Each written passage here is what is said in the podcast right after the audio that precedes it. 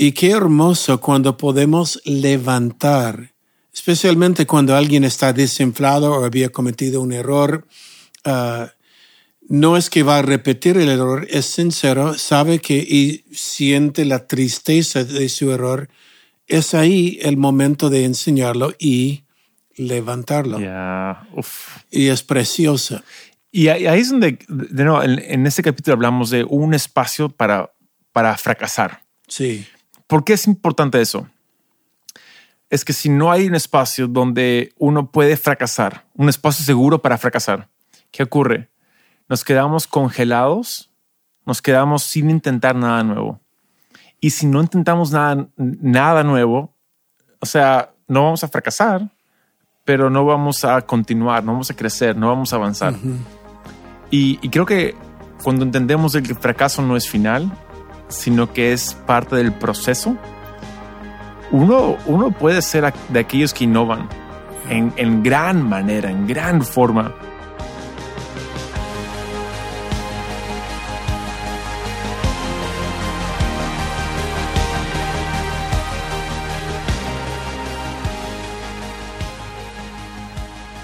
Hey, ¿qué tal? Y muy bienvenidos a la Haciendo Iglesia podcast. Yo soy Taylor y aquí estamos con mi padre, el pastor Robert. Y a dos semanas de conferencia Crecer en Ciudad de México. Wow. Y vamos a estar ahí, como hemos dicho, ah, es la última conferencia que vamos a hacer de este estilo. Wow. Y les animo porque no se va a repetir esta conferencia, de repente otras cosas, pero de hablar de este tema es esta vez y les animo que venga porque va a ser buena y no va a ser grabada. Si no está presencial ah, por derechos de los que han puesto el material, no podemos grabarlo. Entonces hay que estar ahí presente. Ya, es verdad. Ahora, otro anuncio. Ah, conferencia La Sal. Separen la fecha si pueden. Es el 4, 5 y 6 de mayo. Va a estar buenísimo. Creo que un tiempo, ah, bueno, es para creativos y pastores, justo lo que estamos hablando. Donde a veces yo ando frustrado porque un pastor dice, vayan a la conferencia, a los creativos. Y los creativos van y vuelven a su pastor, le dicen, pastor, vimos esto. Y el pastor dice, ah, no sé. O viceversa. el pastor va a una conferencia y vuelve y trata de explicarlo al líder de alabanza y no la capta. Entonces es un espacio diseñado para pastores y líderes y creativos para que puedan tener una misma experiencia muy inmersiva y puedan volver a casa con ideas de, de qué aplicar y, o qué no aplicar. Les animo, a venga a la conferencia Crecer. Hay muchos que han ido a las conferencias Crecer antes y salen inspirados, Yeah. ah, salen tocados, salen con nuevas ideas y sueños para la iglesia. Y es curioso porque la última, la sal que íbamos a tener fue mayo 2020. Tuvimos que cancelarlo. Yeah.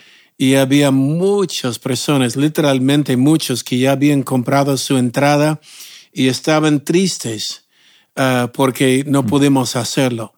Ah, les animo, eh, yo sé que la conferencia La Sal va a ser agotado las entradas muy rápido y hay un espacio limitado, entonces Sí. este es un flash, la primera vez que hemos anunciado esto. Sí. Y- Y, a- a- atentos, porque todavía no está a la venta las entradas, pero pronto lo anunciaremos.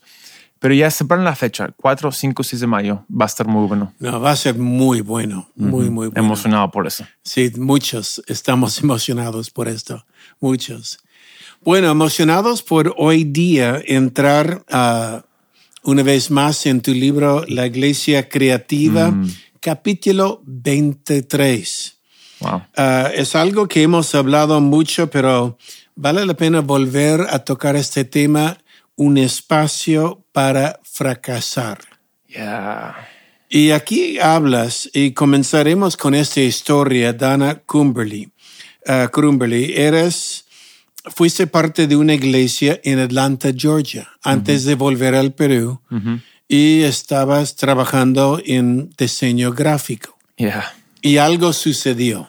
Ah, man. Ah, hubo un evento en esa iglesia. Era un evento muy bonito, muy especial. Había mucha anticipación y yo estaba encargado, ya había hecho toda la gráfica del evento, estaba encargado de hacer unos banners. Ahora, es hace mucho tiempo atrás, hace como serán 20 años más o menos. Y lo curioso es de que yo quería, yo quería hacer unos banners gigantes y no sabía realmente cómo hacerlos en cuestión de resolución y todo eso. Intenté unas cosas y, no, no salían, no funcionaban. Los, los de la imprenta también no podían y los banners no llegaron a tiempo. Y uh, me sentí la peor persona del mundo. No, literalmente, leyendo la historia, una conferencia, muchos cientos y cientos de invitados, más la iglesia llena, repleta. Sí. Y había un diseño que era con la conferencia poner banners dentro del auditorio. Y no estaban listos. Y por tu culpa. No estaban listos. Por tu culpa. Sí, por mi culpa. Y entonces, ¿qué ocurrió? Yo ya estaba por los suelos, estaba deprimido. Iban a llegar el segundo día del evento, lo cual todos saben de que no es, no, no es bueno eso. Pero Donna um, Crumbly, que era la, la, que dirigía los creativos, a ella le resondraron. Y ella hizo algo muy especial. Me llamó a mí y a los otros dos, que éramos el equipo creativo, y nos juntó y dijo, hey, ustedes saben lo que, lo que pasó, ¿no? Y debemos ser mejores. Pero quiero, quiero que sepan una lección en la junta de, directores, donde todos estaban molestos y el pastor estaba furioso, yo tomé la culpa. Mm. Yo recibí la culpa. No, yo dije, es mi culpa, perdóname, nunca volverá a suceder. La culpa no la lancé a ti, Taylor. Yo la recibí. Ahora, tú y yo sabemos de que yo no tuve nada que ver y, fue tu culpa, y yo, pero yo he absorbido eso. Y uh, me enseñó tanto Mm. uno, dije gracias, ¿no? No merezco esa gracia. Y dos, me hizo más leal. Claro. Me hizo mucho más leal, donde hasta el día de hoy yo, yo tomaría una bala por ella. Y eso es hace 20 años. No he hablado con ella en, en, probablemente 20 años, pero le tengo mucha estima. Una señora que realmente me guió, me dirigió. Y esa lección lo he trasladado aquí a Camino de Vida con, con el trabajo nuestro de levantar personas. Donde personas han fracasado, han fallado, pero mi trabajo no es tirarlos debajo del bus.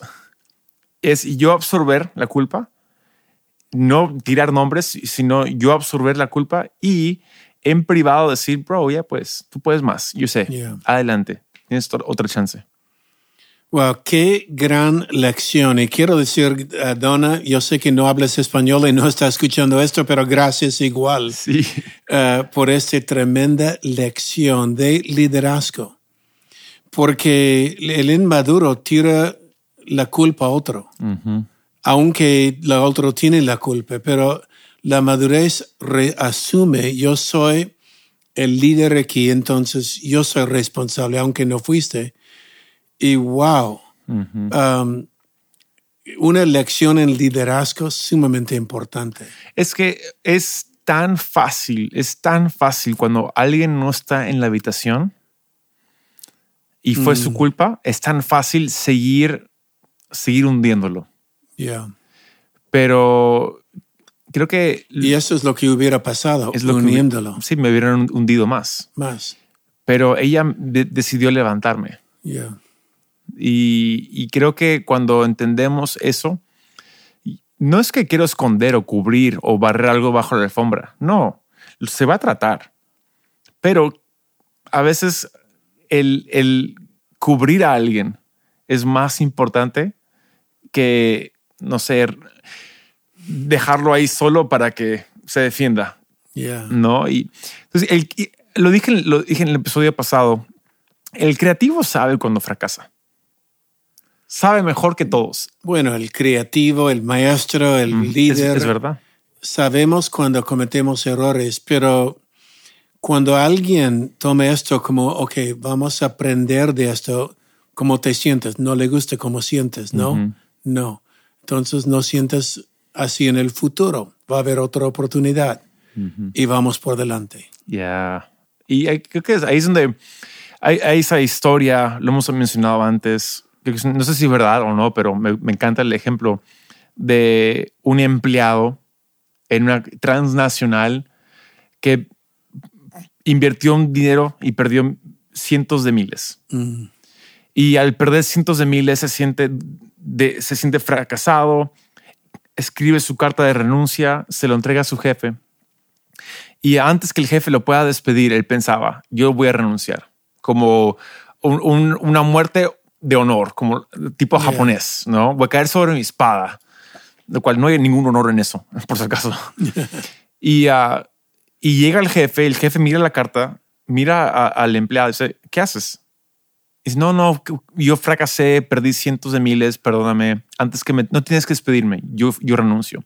Y el jefe dijo, yo no voy a despedirte, acabo de invertir cientos de miles en ti. Ahora, tú vales más que cualquier otro empleado que tengo aquí en, en la empresa. tú sabes qué no hacer ahora vales más de lo que valías antes. E incluso ahora te voy a promocionar. Mm. Y, eso es, si podríamos hacer eso con las personas, de quizás alguien quemó una luz o, o se le cayó una cámara o un televisor se le quebró, ah, no sé qué han hecho, pero si realmente entienden lo que hicieron y cómo fracasaron, uno lo puede levantar y nunca más lo va a volver a hacer. Yeah. No, hay una historia muy parecida también de Winston Churchill. Mm. Winston Churchill, cuando fue el primer ministro de Inglaterra, uh, salía a dar un discurso a la nación y pidió información del ministro de Economía. Y el ministro de Economía se equivocó en un dato. Wow. Es decir, le dio un dato equivocado.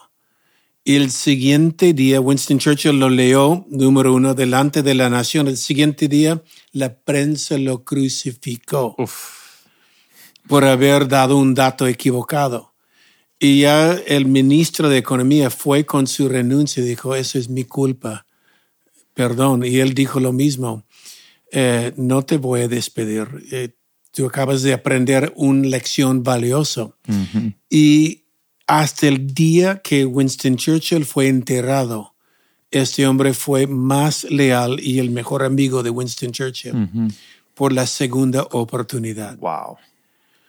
Y creo que todos necesitamos una segunda oportunidad. Amén. Ah, todos en la vida hemos visto, ah, justo, especialmente hoy en la cultura de cancelar la gente, cuando alguien le da una otra oportunidad, es como un respiro diciendo no lo merezco.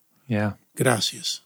¿Y cómo funciona eso? Básicamente, um, digamos, un líder ya tiene un cierto, uh, en inglés es clout, es como ya tiene una, una cierta respeto de, sus, de, colegas en la iglesia, donde sea, en el trabajo. Tienes un, un cierto aire de, de honra y respeto cuando alguien fracasa, yo te puedo prestar, yo puedo cubrirte.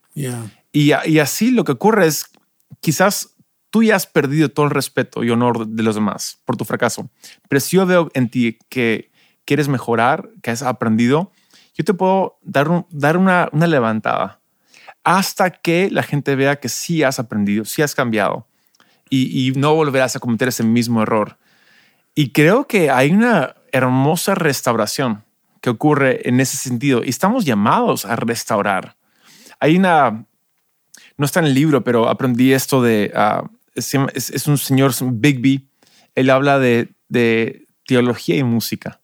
Mm. Uf. Mm. En una, yo no soy músico, tú tampoco, pero en una de sus charlas él habla sobre cuando tocas el piano y haces una nota equivocada y es, estás en vivo.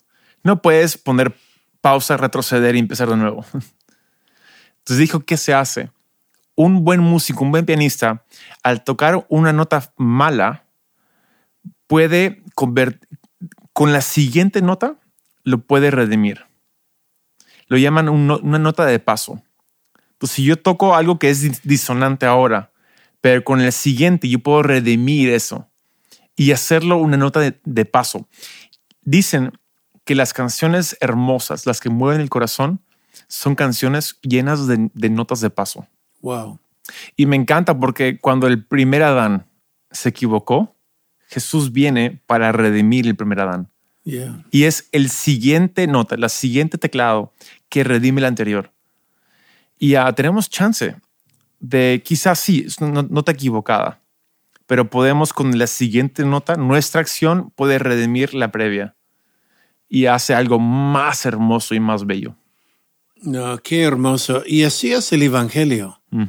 El Evangelio es, no es uno y ya fuiste. O la primera y ya fuiste. El Evangelio es, te levanto. que dice Eclesiastes?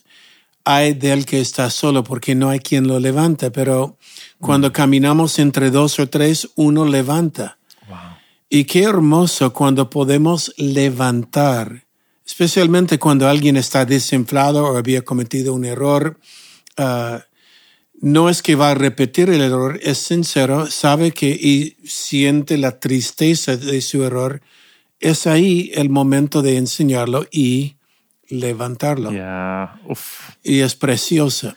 Y ahí ahí es donde, de nuevo, en, en este capítulo hablamos de un espacio para, para fracasar. Sí, ¿Por qué es importante eso?